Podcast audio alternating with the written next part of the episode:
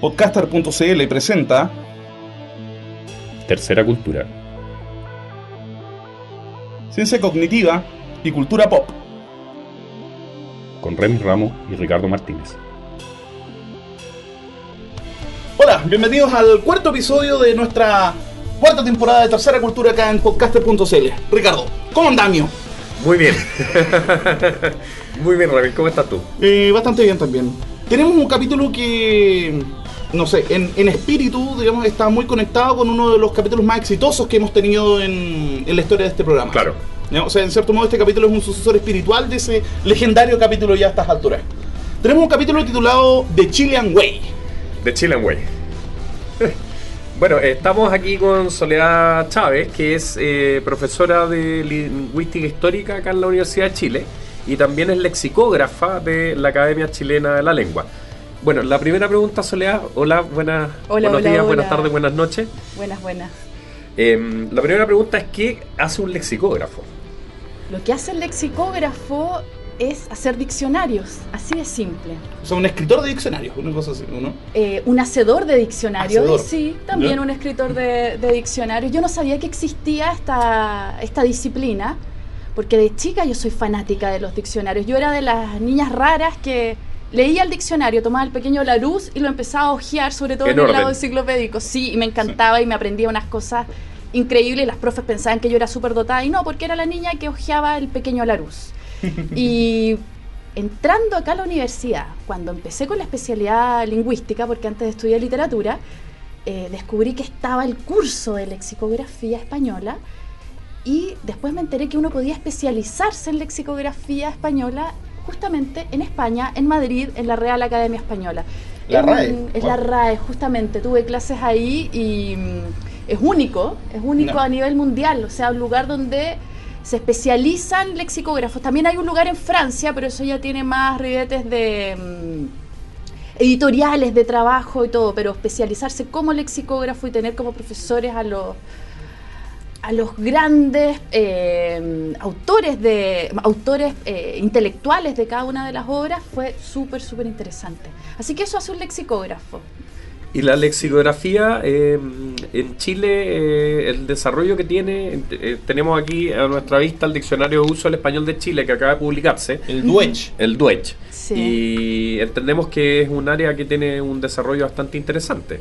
súper súper interesante y también tiene una historia eh, de larga data los diccionarios en Chile así como diccionario porque el trabajo lexicográfico tiene un- una data eh, larga, o sea, el primer poema escrito por un chileno que fue el Arauco Domado tiene un glosario. Eso podría ser ya un trabajo lexicográfico, pero ese es un glosario. Cuando hablamos de diccionarios tenemos que eh, saltarnos al siglo XIX, 1875, y allí se publica el primer diccionario de chilenismos. El autor, un abogado, político, poeta, llamado Soro Babel Rodríguez. ¿Perdón? ¿Cómo? Soro Babel. Zorobabel. Soro Yo, Babel. yo, eh, ese, eh, es súper interesante ese diccionario está en línea en memoria chilena. Sí. Yo lo he ojeado y es súper, súper interesante porque hay un montón de, de palabras o de usos que uno po- podría pensar que son usos modernos y en realidad son ya en el año 1900, 1875 estaban documentados. Hay, hay, una, hay una construcción que a mí me encanta que es la que se llama eh, el bistec a caballo. Ya. El bistec a caballo es un bistec que lleva encima dos huevos. O sea, es el antepasado del... A lo Ya. pobre. de, de la lopodre y ya existía en, o sea, no, no, no, no sé qué, qué tipo de origen tendrían esos bistecs en el, en el siglo XIX, pero, pero era realmente, eh, no sé, a mí me, me- me gusta mucho y, y tiene cosas bien interesantes. Eh, De repente las explicaciones son como media extrañas, eso sí. son notables porque este señor eh, era un intelectual, pero obviamente que no tenía la formación diccionarística, porque la formación diccionarística propiamente tal eh, parte a mediados del siglo XX eh, y, surge sobre todo en la tradición anglosajona y en la tradición francesa. Empiezan a darse cuenta los lingüistas que el trabajo del diccionario, a pesar de ser un trabajo estrictamente lingüístico y ser el trabajo lingüístico que está más cercano a la comunidad de hablantes, no estaba en manos de lingüistas, estaba en manos de editoriales. Y empiezan a ver las estructuras de las definiciones, eh, la estructura de los diccionarios, y había grandes errores en todo ámbito, eh, gramaticales, eh, de semántica, etcétera, etcétera. Y ahí empieza una suerte de revolución diccionarística.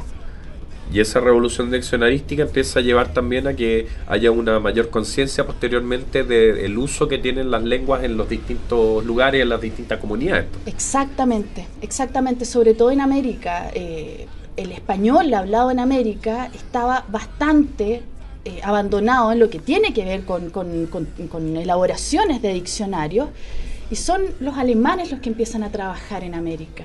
En Augsburgo, un grupo de lexicógrafos entre los años 70 y los años 80 empiezan a ver que los diccionarios de americanismos también son trabajo de intelectuales, pero no lingüistas, de finales del siglo XIX y comienzos del siglo XX, y que faltaba muchísimo por hacer. Entonces ellos empiezan con un proyecto que es estrictamente lingüístico. Son diccionarios que si tú los ojeas y no tienes una formación lingüística, no, entiendes nada porque hablan a nivel de significante, de significado, transición semántica, incluyen simbologías que vienen de la lógica. ¿Ya? Son una joya y un, un manjar para un lingüista, pero cualquier persona que los toma no va a entender absolutamente nada.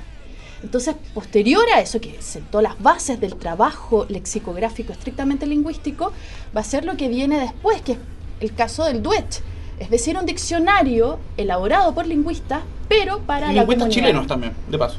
Claro, claro, lexicógrafos eh, chilenos que se formaron acá, que se formaron en la RAE y, y trabajaron con esto de manos de académicos lingüistas también. Oye, Sole, justamente para, para, para entrar al detalle de, cómo es este trabajo como más lingüístico, eh, voy a leer una entrada del, del eh, que tomé aquí al azar. Dice, boca de tarro.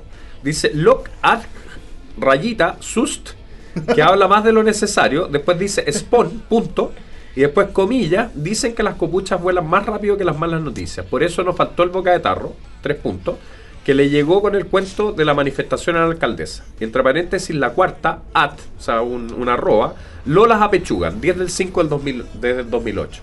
Ahí hay un montón de información, más allá de la explicación de que, la palabra significa, o la construcción o la locución significa que habla más de lo necesario. ¿Qué, qué es esa información que está ahí? Eh, ¿qué, ¿qué, es lo que quiere decir? ¿Qué, qué significa loc sus? Supongo que significa locución adjetiva sustantiva. ¿Y, eso, ¿Y eso significa específicamente? Oye, este es un tema que a mí me apasiona y soy súper crítica. ¿Por qué? Porque la gente, por lo general, cuando va a un diccionario, va a la definición y solamente a la definición. Eh, y es lo lógico, tú encuentras una palabra que no entiendes y te vas a eso, y toda esta lista de abreviaturas y de informaciones por lo general te las saltas. Por eso la gente se, se, abruma o se impresiona cuando dicen, oh, la DRAE aceptó eh, huevón y ahora todos podemos usar huevón sin ningún tipo de refreno. Como si tuviera algún, no sé, como si fuera darle la carta de ciudadanía a la palabra, una cosa así. Exactamente, entonces es divertido porque en efecto lo que hace, el, en ese caso, el diccionario de la Real Academia Española es decir, señores, esta palabra tiene que entrar porque ya está siendo usada hace muchísimo tiempo, está registrada en un montón de obras literarias, obras periodísticas, se encuentra, y además por todas las funciones gramaticales que tiene huevón. Huevón puede ser sustantivo, adjetivo, están todos sus derivados, huevear, hueveo. Eh, ¿Y la hueá? Marcador discursivo. Oye, pues huevón, sí, pues huevón. Yo siempre cuento en clase una vez que iba en el metro y un chiquillo iba al lado mío, lo llaman por celular hola, pues, sí, pues, y empiezo a contar 8, 9 en una corta llamada de celular. Y dije, bueno, o sea, esta es una palabra comodina, entre comillas, que mm, que nosotros la, la, llamamos en lingüística marcador discursivo y de alguna manera sirve para mantener el diálogo. Claro, para, la sesión de turno, para, para, entregar el turno, para tomar el turno. Exactamente. Entonces, volvamos a esto. ¿Qué sucede? Que uno no se detiene en estas marcas, son las abreviaturas. ¿Por qué existen las abreviaturas en el diccionario?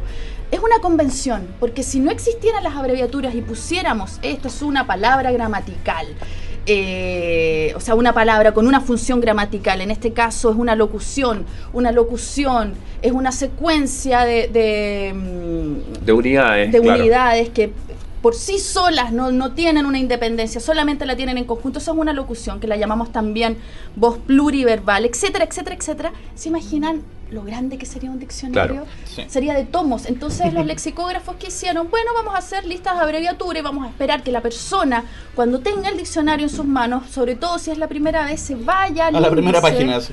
y lea la introducción, lea la lista de abreviaturas, etcétera, etcétera. Pero eso por lo general no lo hacemos. Claro, y ese es un tipo de cosas que, por ejemplo, en el diccionario sobre al Rodríguez uno como que tiende a echar de menos. Eh, a- aparece nada. alguna cosa, pero es mínimo. Algún, detalle, pero, pero es poquito. No, y él comenta, por ejemplo, cuando habla de empaná caldúa, o Ya. calduda, en ese tiempo también se decía calduda o caldúa, él cuenta que en las mañanas se tienta cuando va al trabajo y come una y... Claro. y- O hace, sea, hace una narración de, de- de su experiencia con, ese, con esa entidad que está nombrada por esa palabra. es una maravilla. Ahora, aquí también dice spawn. Spawn supongo significa que pertenece a la, la espontánea. Exactamente, exactamente.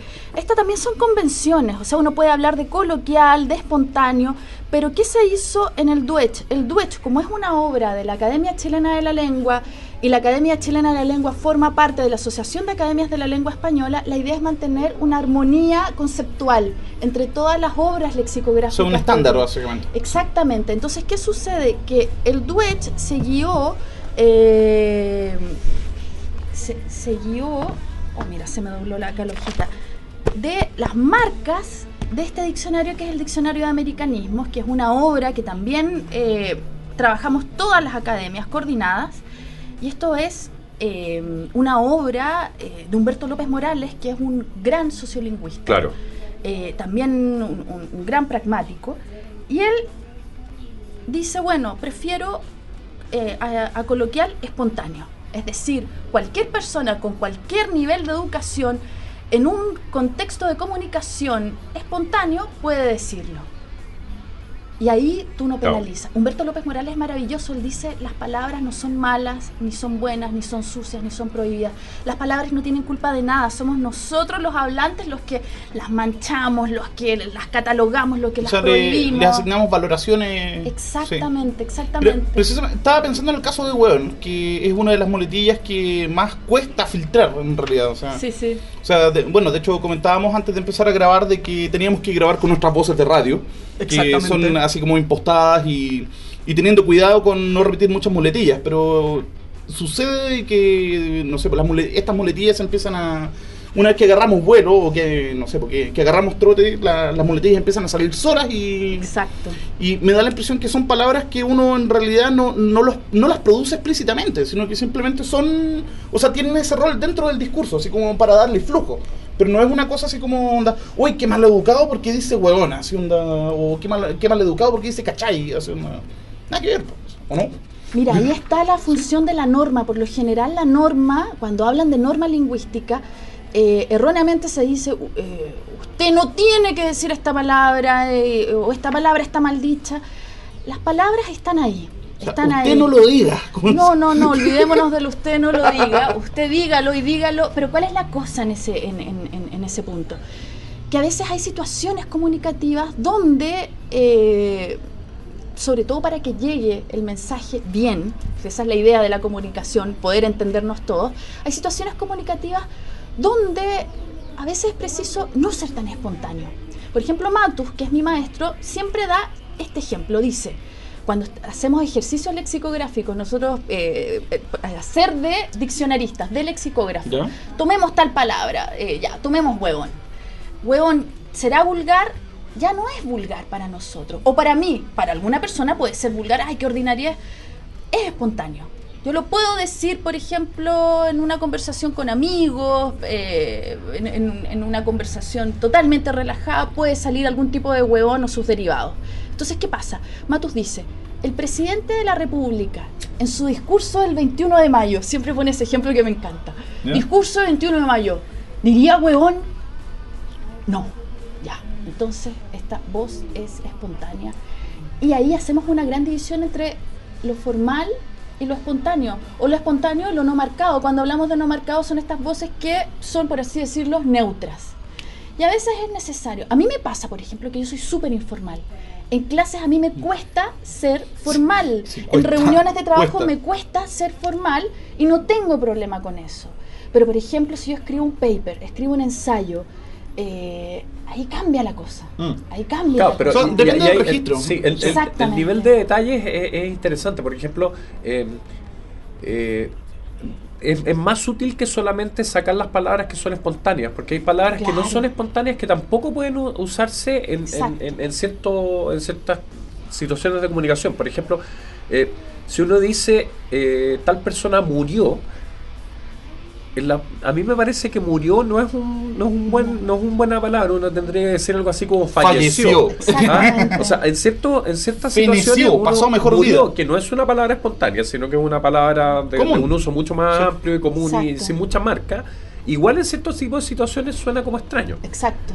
y, y a uno le, le- le- le suena que no es el término más adecuado más preciso para decirlo en una situación comunicativa particular Exactamente, y eso también tiene mucho que ver con la disponibilidad léxica, es decir, cuántas palabras tú tienes inconscientemente, o sea, uno jamás va a contar la cantidad de palabras que uno usa, pero por ejemplo tú lo ves cuando enseñas español o cualquier lengua como lengua extranjera, cuántas palabras tiene que manejar esta persona para poder leer un libro sin problemas o leer un libro y recurrir al diccionario un, número limitado de veces, por dar un, un- un ejemplo bastante general. Entonces, ¿qué pasa? Tú mantienes una cantidad de voces y tú como hablante sabes en qué momento usarlas y en este caso decir que existe morir y existe fallecer dentro de un campo semántico y que en algunas, eh, en algunas situaciones hablas de morir, hablas de fallecer, pasó a mejor vida, le pusieron el terno de, de- ¿cómo le dicen? El pijama de palo. el pijama de palo, el terno de palo, etcétera, etcétera. Se fue al patio de los callados, etcétera, etcétera.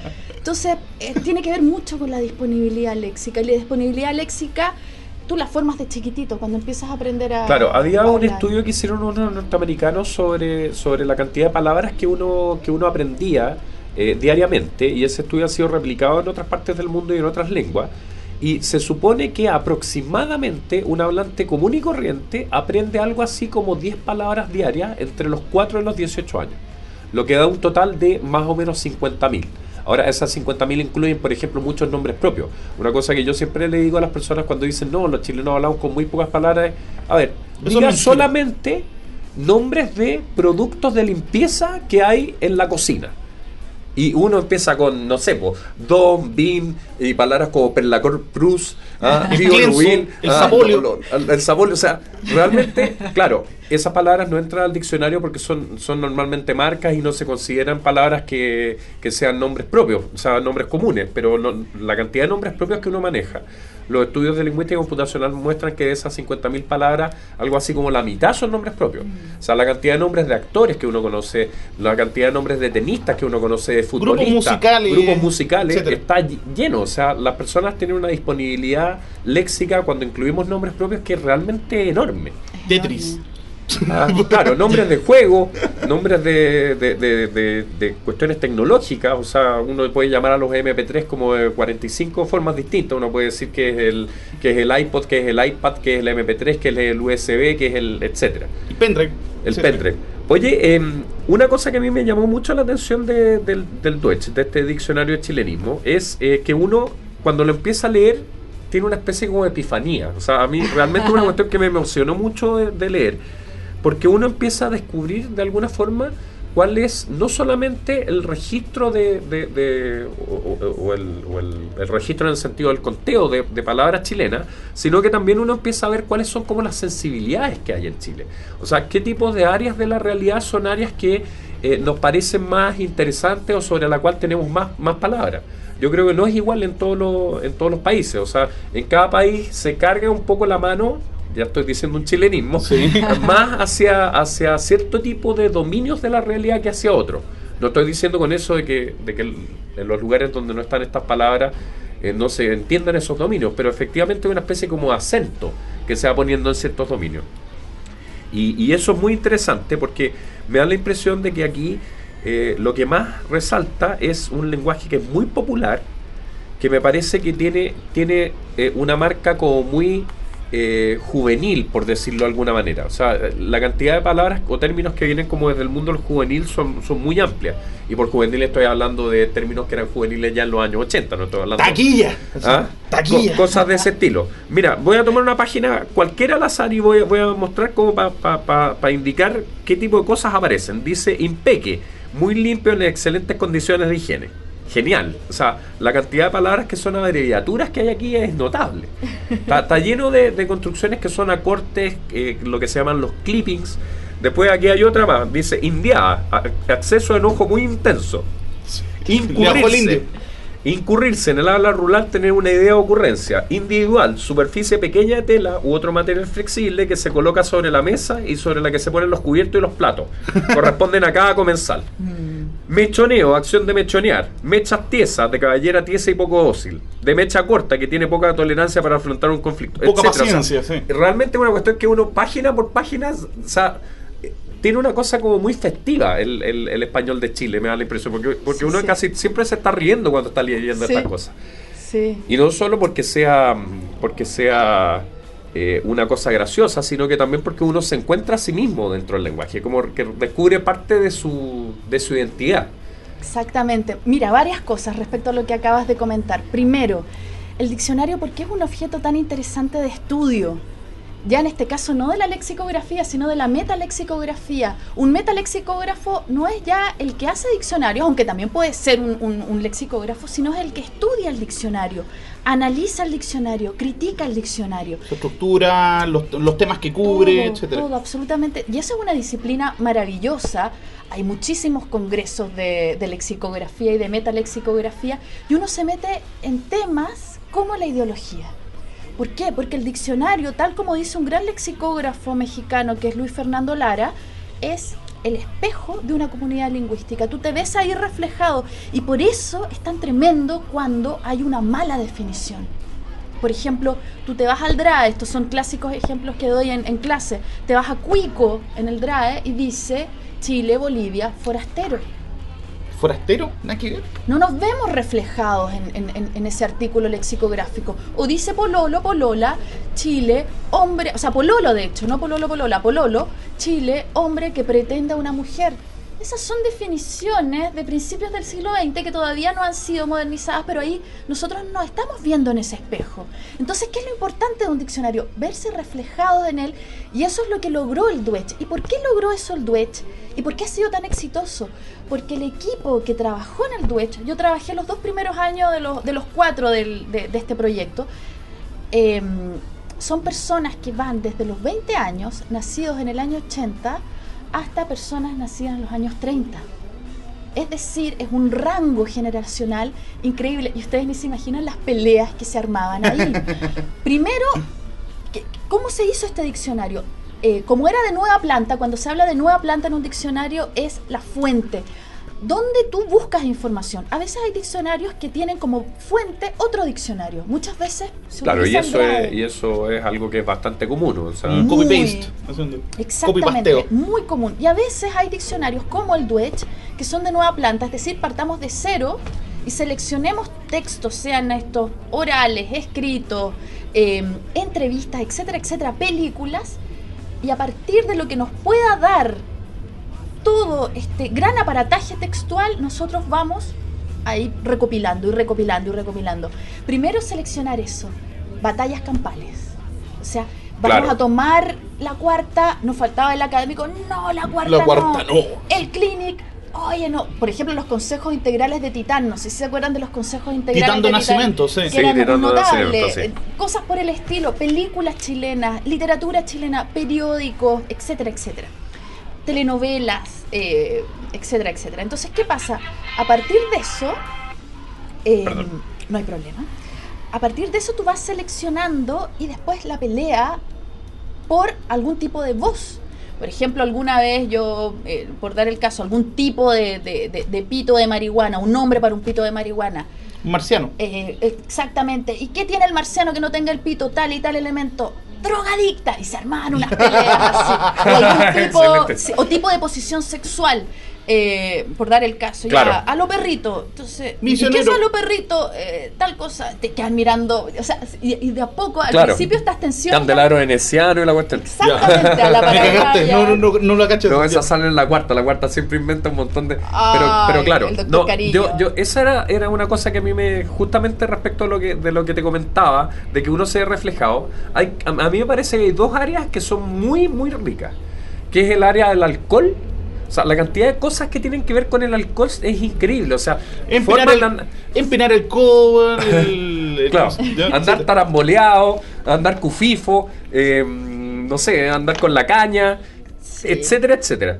Y, y la, la otra área es el área de la sexualidad. O sea, el, el alcoholismo y la sexualidad parecen ser dos dominios en los cuales hay una muy grande eh, riqueza léxica eh, en nuestro país. Probablemente también sea en otros países eh, latinoamericanos. Cuando, cuando volvamos, porque creo que estamos ya Sí, llegando al, al fin del primer bloque, vamos a leer algunos, algunas entradas que aparecen aquí en el diccionario de mecanismo. Ya, pues vamos a volver con algunas interesantes entradas de este diccionario. Pero vamos a hacer nuestro, nuestra pausa, que en realidad no es un fricazo, este es un clásico de clásicos ya. acá. Vamos a ir con Buscando Chilenos de Sexual Democracia. Bien, bien, Con bien. saludos a la Toña y al Rodrigo, que aparte de ser fan de Sexual Democracia, que la Toña también trabaja en el diccionario. Ya, vamos. Toña, ya.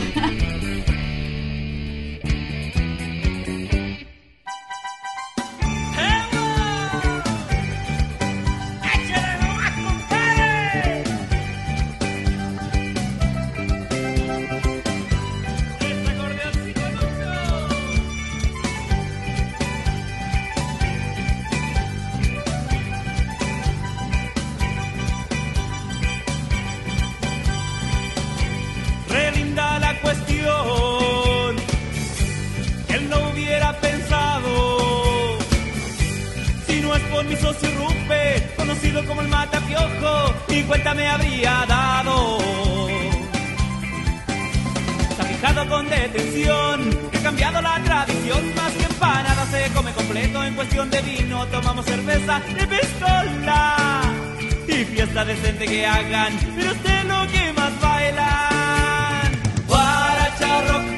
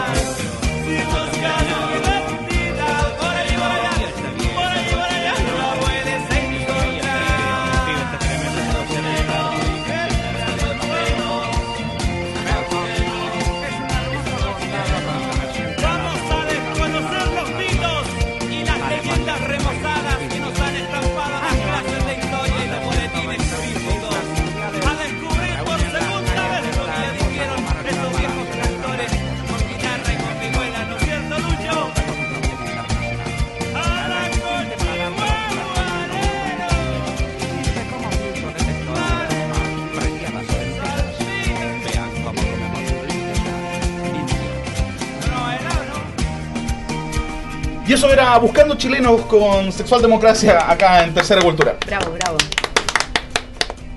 Tenemos una pequeña lista de cosas que no... O sea, queríamos, no sé, precisamente ir al diccionario y le- leer algunas voces. Sí, mira, acá ya no voy a tomar el Duech, sino que voy a tomar el Diccionario de Americanismos, que es una obra que se publicó este año. eh, y en ella trabajamos todas las academias. ¿Ya? Eh, y fue un trabajo maravilloso. Y en cierta medida, todos los que hemos estudiado eh, lexicografía en la Real Academia, eh, aportamos con algún granito de arena en este diccionario y después como becarios de, mm, de la Real Academia en cada una de nuestras academias respectivas, trabajamos en él.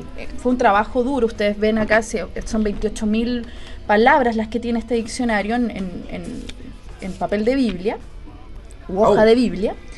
Eh, y uno de los trabajos más interesantes fue con Humberto López Morales, eh, a final de, esta maestría, eh, hacer un acopio de todas las voces que tenían que ver, por ejemplo, con vagina, con hombre afeminado, con emborracharse, con enamorarse, con estudiante, con cerveza, con diarrea, con ano, con A ver, campesino. cerveza, cerveza, ¿qué, qué A ver. cosas sale en cerveza? Cerveza, amarga, amargo, bir, bica, bicervecina, bicha, biela, bir, vironga, birra, birrea, birría, bruta, burra, catira, cebada, ceniza, cerbatana, cervelia, cercha, cerva, cerbatana, cervelia, checha, chela. Eh, ahí estamos nosotros.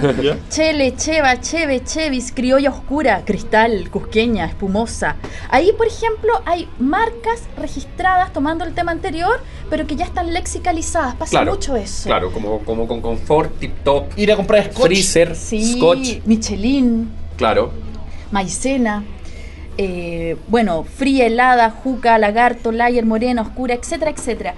Acá está la concentración, es bueno, estos son índices, o sea, está el diccionario por un lado y hay una serie de, de- de apéndices maravillosos eh, que tienen que ver, entre otras cosas, con este tema. Yo les quería leer, en particular, eh, la de marihuana, que era la que estábamos comentando. Nada personal, a todo esto. Claro. Nada, nada personal. Oye, eh, a mí me tocó, le, le- eh, comentábamos hace un rato, a mí me tocó como trabajo final, por ejemplo, todos los nombres de pene. Eh, Mm. Y eso fue también interesantísimo. Pero bueno, vamos con marihuana. Aldaba, alegría, bagazo, ayer, bayoca, chimba, canyac, chala, chamisa, chanchada, charbasca, chuleta, cogollo, colombiana, coña, dulce, enforí, faso, felpa, flor roja, golden, grama, gras, hierba mala, hierba maldita, juana, juanita, lechuga, Livín, machanga, maconga, maconia, macoña, mafafa, mafú, mafufa, malinga, maloja, manteca, mantecado, mantequilla, maracachafa, maribela, maricucha, marifinga, marijane, marilucha, marimba, matojo, matufa, mecha, Mary Jane, mona, monte, mota, mujer blanca, moña, moño, moño, rojo, orégano, pad, papa, pasto, par, pegariza, puro, rompecabezas, rubia, segundo frente, tabaco, tibiris, troncho, tuiti, verde, verde limón, vitamina, hierba santa, yeja, zacate y soncha.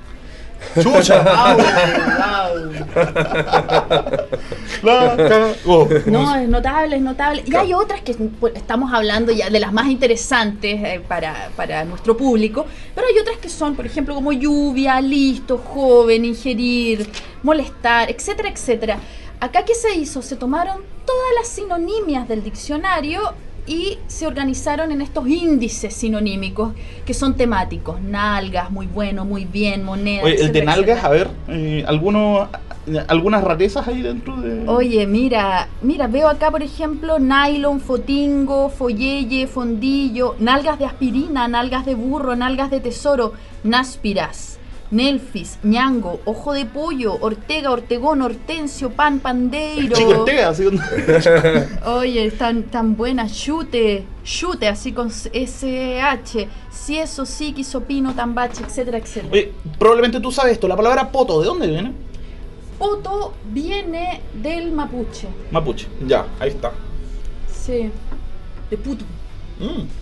Hay un artículo maravilloso de Leopoldo Sáez Godoy, un lingüista y lexicólogo que trabaja actualmente en la USACH, eh, Claro. que tiene un ensayo maravilloso sobre español de Chile, y él empieza a ver dentro de lo que se entiende por español de Chile, en, en términos macro, cuáles son las voces que de alguna manera eh, nos identifican. Entonces él dice, bueno, los indigenismos siempre de alguna manera en el español de América identifican a una comunidad hablante. Bueno, en el caso de Argentina tiene que ver mucho también con, con la presencia italiana, etcétera, etcétera. Eh, el quechua es, el- el- es la lengua indígena en cuanto a cantidad de voces más presente. Que ha incorporado al español de América en general. En general, En general. increíble, increíble. Pero dice que de alguna manera las voces que vienen del mapuche son las que de alguna manera nos caracterizan. Más ¿Cómo que, el, más? más que los quechuismos. porque los quechuismos lo compartimos con. Eh, chucho, y de hecho toma una voz maravillosa que dice em, que también no, no- no- nos identifica como comunidad y es Cahuín. La Mm. vieja cahuinera, cahuinear, cahuinero, etcétera, etcétera. Porque por lo general eh, las lenguas en contacto, sobre todo lenguas indígenas o, o- o en el caso, por ejemplo, de la historia de la lengua española, lo que pasó cuando llegó el latín a la península ibérica, uno dice, bueno, quedarán voces del ibérico, del celta, del vasco. Claro que las hay, pero por lo general son voces que hacen referencia a realidades muy materiales ¿Ya? tipos de terreno, tipo de árboles, animales, etcétera, etcétera. Por Claro. ejemplo, y ahí nos oponemos radicalmente en las antípodas al griego. El griego, ¿qué hizo de alguna manera? Eh, O sea, eh, ¿y cuál es la importancia del griego como lengua de préstamo? Eh, son préstamos que si bien también hace referencia a, realidades eh, presentes, ancla, sepia, eh, etcétera, etcétera, tienen que ver con el mundo de las ideas todo lo que tiene que ver con las matemáticas, con la filosofía, con la literatura, etcétera, etcétera. Entonces volvamos al mapuche. ¿Qué pasa con el mapuche? También pasa lo mismo. O sea, préstamos que tienen que ver con nombres de mariscos, con nombres de árboles. En el caso de, de- de- de las Claro, partes, loco y macha son, Son son, mapuchismo. mapu- mapuchismo, sí. partes pudendas, dice Sáez Godoy. Eh, los chuchos, el poto. Pero ahí tenemos esa voz que no tiene que ver con la realidad material, sino con la, la realidad inmaterial que es Cahuín. Y ya que penetre una voz de este tipo, es porque ya esta lengua en contacto tiene una, una presencia fundamental. Y acá, bueno, yo soy una fan del mapuche, todavía no lo sé, quiero aprenderlo, Ya. eh, pero soy una, Sí. una fan, es una lengua maravillosa, maravillosa. Mira, te- tengo la lista, o sea, tengo la lista, perdón. Tengo a la vista dos listas acá. Una que publicó Martínez el 19 de septiembre, recién pasado, a Sí. propósito del Bicentenario, que es precisamente sobre voces de, de lenguas ah, originarias que están incorporadas en el español de Chile. Y no sé, para ver, alpaca, anticucho, cachaña, cagüín, cayampa, camanchaca, cancha, carpa. eh, canchas del quechua, sí, claro, Sí, o sea, sí. y, y se ocupan en todas partes acá. son, eh, E- Ese o es un sea, quechuismo que, se, que ha llegado incluso, entiendo, hasta el español que se habla en España, ¿no? Eh, no general todavía, pero sí. De hecho, tú acabas de hablar de, de cancha y de carpa. Si nosotros hablamos, por ejemplo, de americanismos, eh, y esto lo decían los alemanes, esto que les contaba hace un rato, decían, en rigor, americanismo que sea universal. Es decir, Transversales, una, sí. una voz que se use desde México hasta, eh, hasta Chile y Argentina, abajo, eh, son muy pocos. Y entre ellos está carpa y está cancha, por ejemplo. Hay algunos que nos caracterizan como zona, por ejemplo, el cono sur, choclo, palta. Claro, e- es súper interesante que ahí hay una distinción que Mm. hay ciertos, porque normalmente se concentran las palabras que son incorporadas de una lengua a otra. Lo más común es que tengan que ver con cuestiones que son, como bien decías tú, del ámbito del el mundo vegetal, del mundo animal. chirimoya, eh, choclo, choro, Claro, cosas de ese estilo. chuchoca. Pero yo veo que en América se da una división entre el norte y el sur que tiene que ver con cosas que tienen que están relacionadas con vegetales propios americanos, Sí. que tienen nombres distintos en el norte y en el sur, Sí. dependiendo si vienen del náhuatl o vienen desde el, desde el quechua o el Sí, aymara. Por sí. ejemplo, choclo contra, contra maíz, Claro, que maíz también es un, entiendo que es del arahuaco maíz. claro, y elote también está. Claro, y la otra distinción es, por ejemplo, entre palta y aguacate. Exacto. Entonces, aguacate se dice en el norte, se dice palta en el sur. Eh, y entiendo que patata, con papa pasa lo mismo. Papa es un eh, viene del, del Quechua. lenguaje del, del quechua y patata entiendo que viene desde el náhuatl, es la terminación TL típica del náhuatl. Entonces, ahí, ahí uno también puede ir haciendo como distinciones dentro de. América, como de zona. Claro, que tienen que ver con las lenguas en contacto, con las lenguas indígenas más importantes en, en- América en relación al, contacto lingüístico que es el, náhuatl, el maya quiché, el quechua, eh, el, el mapuche es importante. De hecho, los primeros estudios que se hicieron del español de América en el siglo XIX y de alguna manera poder organizar el español de América, es decir, eh, poder hacer divisiones de, de zonas en el español de América se basaron en las lenguas indígenas en contacto. Las primeras, las primeras. Por ejemplo, tal zona con el náhuatl, tal zona con las lenguas caribe, tal zona con el quechua, tal zona con el guaraní. eh, y nosotros siempre, cuando hablo de nosotros hablamos de español de Chile, siempre hemos quedado solos. Chile Claro, siempre ha sí. sido una zona sola, por eso es tan interesante el español de Chile. Eh, y hasta el Es día una de lengua hoy, que está aislada, tenemos un carácter insular lingüísticamente hablando. Exactamente, zona resto también se dice, o sea, el resto eh, en, en- en relación con el todo. ¿Por qué? Porque nuestras particularidades eh, en conjunto nos diferencian del- de, del- de la zona rioplatense, que es Argentina y Uruguay, de la zona andina, que es Bolivia, Perú, Ecuador, eh, de la zona Caribe, bueno, y Colombia es súper interesante porque Colombia eh, se presta para, para varias zonas, de la zona Centroamérica, de la zona Caribe, de la zona Mesoamérica, etcétera, etcétera, y siempre se habla de zona Chile. Es la única Claro. zona que tiene el nombre de un país. Es el español de Chile con todas nuestras particularidades. Maravilloso, maravilloso. Increíble. Sí, sí. Oye, una, una cosa que te quería preguntar es, eh, en, en, en el Duech hay una, una cuestión que me llamó mucho la atención, que es la cantidad de construcciones pluriverbales que existen. Ah, sí. O sea, cuando uno va a la letra A, o sea, uno choca, cuando abre el, due- el Duech, con lo primero que choca es con la A. Y la A, o sea, la cantidad de cosas que vienen con A, a chuzo parado, a chuzo, a concho, a costillas de, a destajo, a fierro pelado, a foja cero, a la concha de su madre, a la concha de la lora, a la chuña, a la rápida, a la suerte de la olla, a medio filo, a sangre de pato, a tablero vuelto, Al lote, a toda raja, debería estar al lote. ¿no? AL. Claro, AL sería ahí. A tres dobles y un repique, a un lugar de los boletos, a todo imperio, a patadas con el águila, esa es una que es muy, muy interesante para nosotros. Ya. ¿verdad? A las rechuchas, a la cochihuahua, etcétera. O sea, está lleno de. Au. Y con al también, o sea, se pasó. Eh, esas son más difíciles de, de procesar, ¿no es cierto? Cuando uno está haciendo, cuando uno está haciendo el diccionario, las, las unidades pluriverbales. Sí. En primer lugar, por dónde las incorpora. Exactamente, exactamente. Mira, eso tiene que ver también con convenciones lexicográficas eh, y por lo general nos cuesta buscar la- las voces pluriverbales.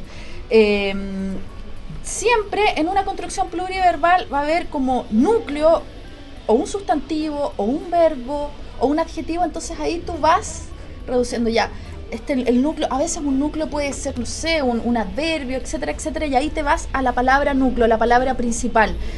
Pero eso es una convención lexicográfica que nuevamente tiene que ver con la cantidad de páginas. Eh, yo espero que mm, el día de mañana, cuando ya tengamos los diccionarios virtuales, eh, al mismo tiempo del diccionario en papel, porque para mí esa discusión de o el libro en papel o el, o el- o el libro eh, O el PDF. el- electrónico, tienen que estar las dos cosas, obviamente, tienen que estar las dos, pero en una versión electrónica eh, de un diccionario, ya te olvidas tú de las abreviaturas, te olvidas tú de todas estas cosas y facilitas un diccionario. Incluso puedes incluir imágenes, puedes incluir sonidos, puedes incluir informa- información enciclopédica. De hecho, ese es mi sueño un día, hacer un diccionario integral eh, y que esté completo y nos olvidemos de, la- de las abreviaturas. En el último curso que hice lexicografía, que fue este semestre, les dije, tienen dos alternativas, o me presentan el diccionario en papel, pero con todas las convenciones, todas las abreviaturas y dentro de, la- de las voces pluriverbales, por ejemplo, chancho, pasarla chancho, a todo chancho, bajo el chancha. lema chancho, hacer la chancha, etcétera, etcétera. Eh, pero si quieren hacer una versión virtual, pueden utilizar colores, por ejemplo, colores para las marcas gramaticales, otro color para las marcas sociolingüísticas, otra, otro tipo de tipografía para que la gente vea más o menos la estructura de un artículo lexicográfico. Y cuando hablo de un artículo lexicográfico, hablo en términos más simples de la palabra con toda la información que tiene cuando uno busca en, en un diccionario. Eh, y te olvidas de, de- de todas estas convenciones y puedes incluir todo lo que quieras. Y hubo una chiquilla que me, me hizo un, un inventario de, de las comidas de Chile y las bebidas de Chile. e incluía hipervínculos con recetas, fotografías, y eso es la maravilla, o sea, de alguna manera facilitar el diccionario al usuario. O sea, en, e- en ese momento el diccionario empieza a convertirse en una enciclopedia más que en un diccionario. O sea, Claro, un diccionario enciclopédico, pero también puedes hacer un diccionario de lengua olvidándote de las abreviaturas. El año pasado yo trabajé en unos diccionarios didácticos y el plan era, por ejemplo, olvidarnos de las abreviaturas en las marcas gramaticales. Sobre todo en el diccionario didáctico inicial, para el niño más pequeñito. O sea, el primer diccionario que te piden en tercero básico y que y la idea era pensar en un niño de 8 años a 11 años. ya. O sea, el, el- el niño, este es el diccionario. Entonces, ¿para qué torturarlo con abreviaturas? ¿Para qué? Incluso a un adulto le cuesta a veces el U.T.C.S. ¿Qué es Úsese eso? también como. Exactamente, y hay gente que a veces se pierde con ese tipo de, de- de abreviaturas. Bueno, ¿y por qué? Porque no lee el, el- el- el prólogo, no lee la lista de abreviaturas, pero eso también tiene que ver con la falta de educación diccionarística que tenemos. No tenemos una educación diccionarística.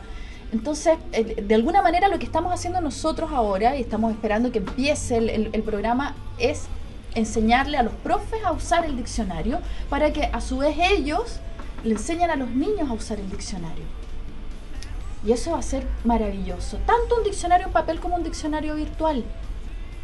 Y claro, en un diccionario virtual tienes infinitas posibilidades de hacer lo, lo- lo que se te dé la gana y ahí ya se mezcla tal como dices tú, el diccionario enciclopédico. Claro, una de las cosas súper interesantes que está, por ejemplo, en las versiones electrónicas de la RAE es que uno puede eh, buscar por grupos de palabras. Sí. Eh, y las palabras pueden estar agrupadas de acuerdo con esas mismas marcas que tienen. Por ejemplo, eh, para hacer ese listado que, que leíste recién, Remis, de, de palabras que vienen de, de pueblos originarios americanos, eh, tomé el, el RAE electrónico y dije, ya, pa- muéstrame todos los quechuismos, muéstrame todos los aymarismos. Y ahí uno como que recolecta un área completa de la realidad que está cortada según algún criterio específico. O muéstrame todos los sustantivos, o muéstrame todas las voces espontáneas, que es algo que uno no puede, no puede hacer con el diccionario en papel. O sea, No en el diccionario en papel uno, uno puede irlo mirando así como, como al ojímetro. Ah, pero, pero uno no, no puede, por ejemplo, saber tomando el diccionario en papel, a menos que haga un trabajo que se demora varias semanas o meses, eh, ir, qué sé yo, marcando todos los quechuismos. Exacto. Entonces uno no... Es, uno de los problemas que el diccionario en papel tiene, que, que uno no puede como agrupar las palabras en, en categoría eh, de interés, Exacto. Que es algo que el, el- el- el diccionario del, del americanismo cuando junta, por ejemplo, por sinónimos, hace, hace ese trabajo por uno. Claro. Pero cuando uno lo tiene en electrónico puede hacer lo que quiera. Lo que quiera. Esa, esa es la versión en CD-ROOM, porque la Claro. que tú tienes en internet no te da tantas posibilidades. El CD-ROOM es maravilloso. O sea, la otra vez yo estaba haciendo un trabajo de lingüística histórica, todas las que vienen del sánscrito, todas las palabras del español que vienen del sánscrito, entonces tú pones Las hay, abreviatura, perdón. sánscrito, el claro, ¿Como cuáles, por ejemplo? Por ejemplo, está ajedrez. Ya. por, por darte el caso, o las que vienen del persa, azul, que bueno, pero tienen unas historias de tránsito muy entretenidas. Todas estas que vienen del sánscrito y del persa tienen la vía árabe. Sí. Y después los árabes cuando se instalaron en, en la península ibérica eh, a partir del siglo VIII, eh, las traspasaron gracias a, a Ah. todos unos procesos maravillosos. Cuando tuve el curso de lingüística histórica, una de las cosas que más me fascinó fue, eh, así como uno se puede dar cuenta de qué áreas codifica una lengua en su contacto con otra, por ejemplo, los vegetales o los animales, en, en la mayoría de los casos, eh, las palabras que vienen del árabe son súper interesantes porque están eh, relacionadas con ciertos dominios de la, de- del conocimiento en los cuales los árabes claramente hicieron un aporte al mundo hispánico. Fue maravilloso. Por ejemplo, Almohada, lo que te- alfombra. eh, lo que tiene No, que las ver con las matemáticas, lo que tiene que ver con, astronomía. con astronomía, lo que tiene que ver con química, Sí, lo que alcohol. tiene que ver con eh, lo que tiene que ver con el área del, de la arquitectura, La economía. el, la ciudad, el urbanismo. O sea, Sí. es increíble la cantidad de cuestiones que tienen que ver con el urbanismo, como no sé, em, eh, alcantarilla o alféizar, Azotea. azotea, zaguán. Sí. Todas, todas esas palabras vienen del árabe y hablan un poco de, de todos los aportes que hicieron. O sea, una palabra viene también con la cosa. Exactamente. O sea, cuando llega una palabra de otra lengua, viene con la cosa. Como que el- ese objeto fue construido por otra cultura, se mueve hacia nuestra cultura y es incorporado como tal con la palabra que lo designa. Que es lo que pasa, por ejemplo, hoy día con el inglés y el mundo de la computación, por ejemplo, o de la tecnología. Claro, claro que sí. Donde no vamos a inventar una palabra chilena para decir iPod, decimos iPod no. Pero cuando, cuando en 500 años más se, se mantenga la palabra iPod o se diga esa palabra existía en tal época, se va a decir, ah, es que eso venía del mundo anglosajón. Exactamente. Por eso no hay que ser tan purista y- y- y- y pelear contra los extranjerismos. Uno no puede porque desde que nuestra lengua existe ha recibido aportes del germánico, del gótico, del árabe.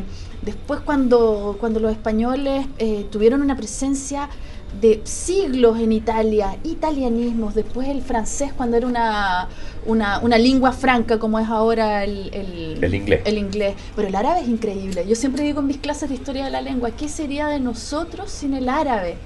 Porque estos tipos tenían un desarrollo eh, intelectual que, por ejemplo, el, el- el cristianismo con el temor de Dios refrenó. Sí. Entonces, ¿qué pasaba? Que uno siempre dice, bueno, la reconquista, moros y cristianos, pero no era tan así. O sea, Alfonso X funda su escuela de traductores en Toledo, que se llama así, no significa que estuvieran en Toledo, pero que reunía ahí sabios del mundo judío, sefarditas, Sí. árabes y cristianos, y todos iban traduciendo y se iban alimentando. O sea, esa fue una fuente de sabiduría maravillosa.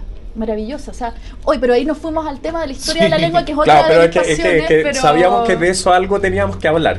Ahora, Sí. lo, lo interesante es que eso se vuelve a dar a lo largo del tiempo una y otra vez y Siempre, vuelve a haber nuevos contactos. Sí. O sea, o O sea, no hay tal cosa como una versión pura del castellano, por decirlo así. No, existe tal cosa. ninguna lengua, ninguna, ninguna lengua. lengua. No, no.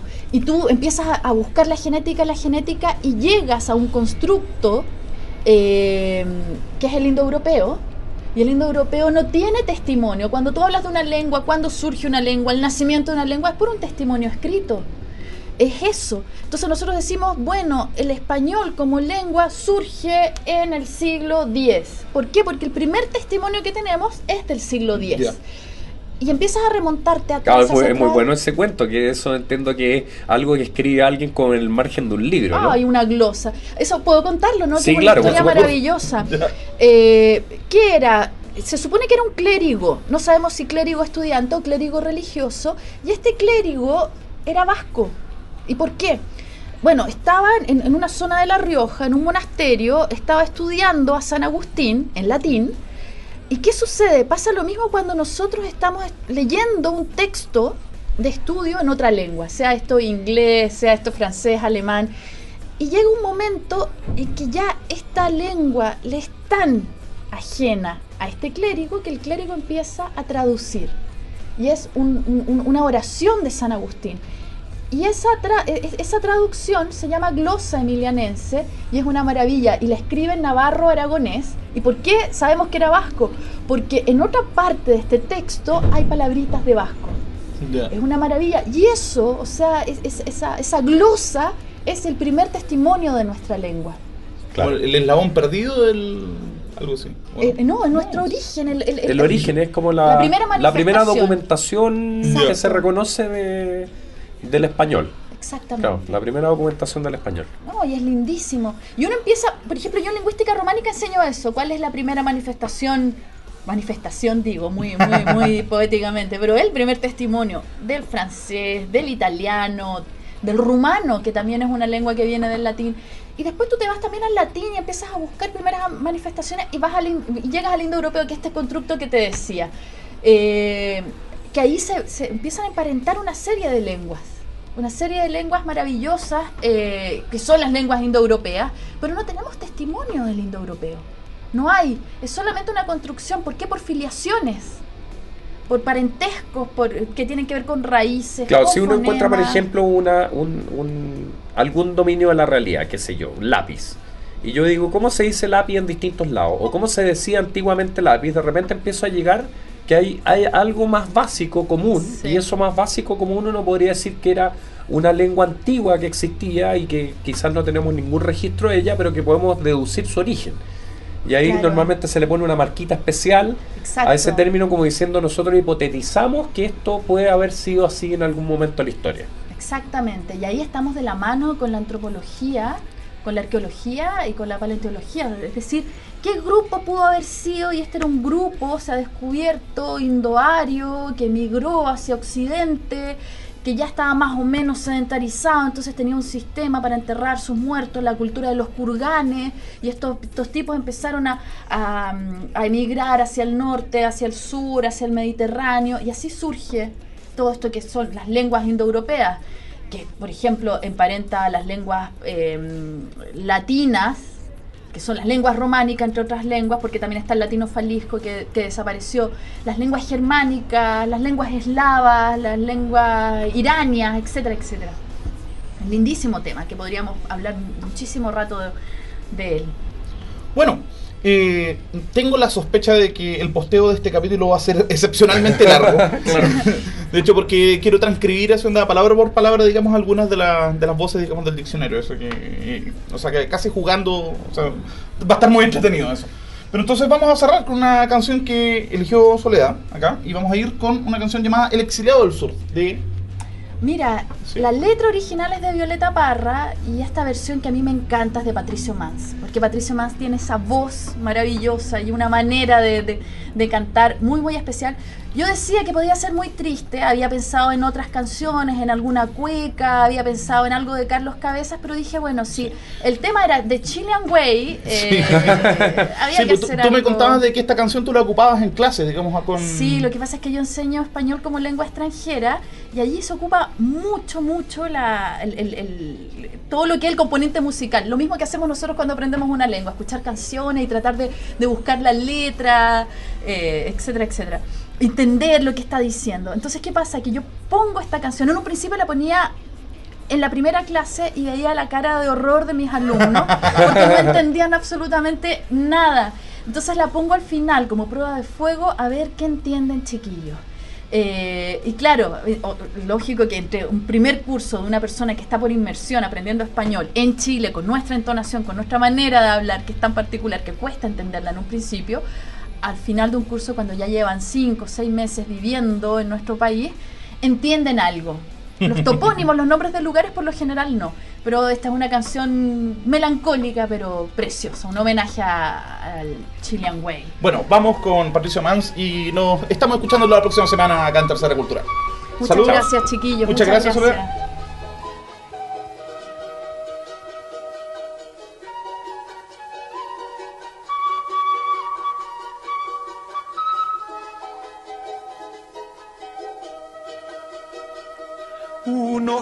En los lagos por un descuido casual. El otro quedó en corral en un boliche de trago. Recuerdo que mucho estrago de niño vio el alma mía. Miserias y alevosías anudan mi pensamiento. Entre las aguas y el viento me pierdo en la lejanía.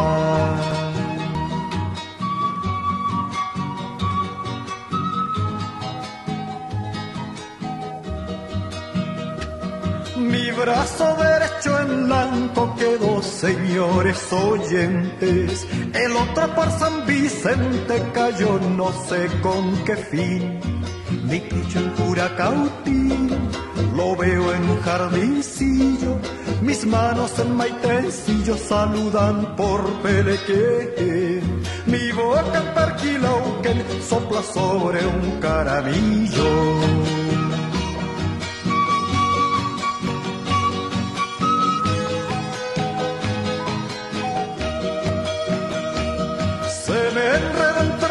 Puente un día al cruzar una esquina. El otro en la quiriquina se me hunde mares adentro. Mi corazón descontento latió con pena en Temuco y me ha llorado en Calbuco de frío por una escarcha. Voy en enderezo mi marcha por la cuesta de Chacabuco.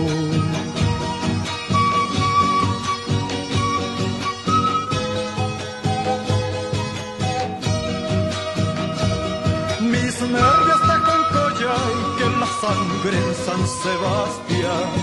Y en la ciudad de Chillán la calma me baja cero. Mi riñonada en Cabrero destruye una caminata y en una calle de Itata se me rompe el instrumento. Y pasa por nacimiento una madre plata